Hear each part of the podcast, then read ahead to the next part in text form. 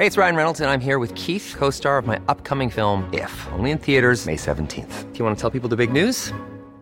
All right, I'll do. Sign up now and you'll get unlimited for $15 a month in six months of Paramount Plus Essential Plan on us. Mintmobile.com slash switch. Upfront payment of $45 equivalent to $15 per month. Unlimited over 40 gigabytes per month. Face lower speeds. Videos at 480p. Active Mint customers by 531.24 get six months of Paramount Plus Essential Plan. Auto renews after six months. Offer ends May 31st, 2024. Separate Paramount Plus registration required. Terms and conditions apply if rated PG. Y vamos a cambiar de tema. Con 54 votos a favor, 49 en contra y 10 abstenciones, el Senado aprobó en lo general y lo particular el dictamen con el que se crea el Padrón Nacional de Usuarios de Telefonía Móvil, que ha causado muchísima preocupación. Y vamos a platicar precisamente de este tema con Juan Manuel Casanueva, director de Social eh, Asociación Civil. Juan Manuel, gracias por tomar nuestra llamada. Muy buenos días. Buenos días, gracias a ustedes. Eh, Juan Manuel, ha habido muchos cuestionamientos. Eh, en primer lugar, porque se, estos nuevos requisitos se consideran burocráticos, pero también hay la inquietud de que puedan vulnerar nuestro derecho a la privacidad y que pues coloquen nuestros datos en pues en un mercado abierto. ¿Qué opinas tú? Pues este padrón sí identifica que no solamente las personas se deberían registrar para tener una línea telefónica, un chip de SIM, asociado a la línea telefónica, sino también va, van a tener que entregar sus datos biométricos. Y los datos biométricos son aquellos datos que son inherentes a la persona, y estamos hablando de la huella digital, estamos hablando del iris, y que no solamente, pues ahorita nos hacemos la pregunta, qué tan complejo va a ser que los diferentes concesionarios de este, telefonía celular vayan a recabar de, millones de usuarios esta información tan sensible y tan personal, sino también nos hacemos la pregunta de con qué rigor van a resguardar, en este caso se propone que el IFT tendría esas facultades, cosa que no tiene ahora, eh, este, estos datos, ¿no?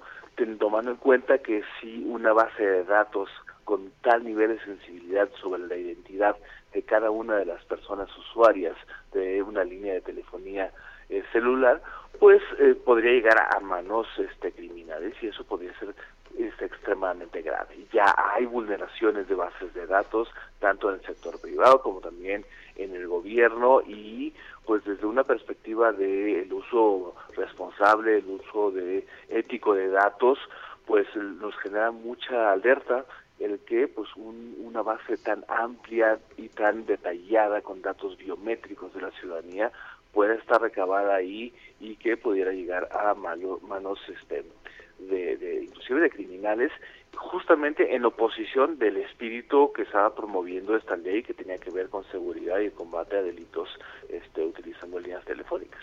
Eh, eh, Juan Manuel, en la época de Calderón estaba viendo que ustedes mismos han señalado, eh, se, se, se, trató de hacer un registro de usuarios de telecomunicaciones, pero los delitos de extorsión y secuestro se dispararon. ¿Esto significa que este nuevo padrón no nos garantiza que esto se solucione?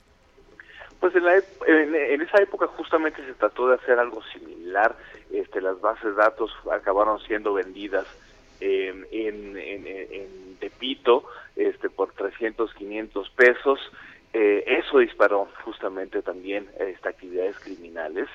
Eh, y de ahí que no solamente esta, sino cualquier este, base de datos de la ciudadanía con datos sensibles de identidad y aún más con datos biométricos, hay que pensarla no solamente dos, sino cinco veces y establecer unos, unos candados de protección de esos datos extremadamente rigurosos, cosa que la ley no, no, no lo está este, previniendo, justo para que en los diferentes eslabones, ya sea privados como los concesionarios de, telefonía, como eventualmente los, las autoridades públicas, este, puedan llegar a este, resguardar esos datos con el nivel de este, secrecía y protección que, merecen. Juan Manuel, eh, entiendo que el resguardo de los datos es una consideración muy importante, pero una pregunta, ¿realmente va a ayudar a combatir la extorsión o el crimen organizado y que tengamos estos registros biométricos? Pues es exactamente debatible. Uno, porque a nivel técnico, y esa es nuestra perspectiva, el, el, eh, generar eh, eh, que una persona esté asociada únicamente a un número telefónico va a ser extremadamente complejo. Va a ser muy fácil que grupos criminales, cualquier persona tengamos este otro chip o utilicemos, por ejemplo, telefonía a través de internet o utilicemos diferentes este, números telefónicos fuera del país, ah, estando dentro de, México, para hacer actividades este, cotidianas o inclusive criminales. Y lo siguiente es que eh, el, el, el, problema de, por ejemplo, la extorsión, el secuestro, las amenazas a través de líneas telefónicas, pues se debería estar combatiendo también con otro otro tipo de, instituciones sin medida. Mucho se ha debatido sobre pues qué tanto se está pues, identificando el uso de teléfonos celulares en los mismos penales que muchas veces son la fuente de las llamadas de extorsión o de secuestro.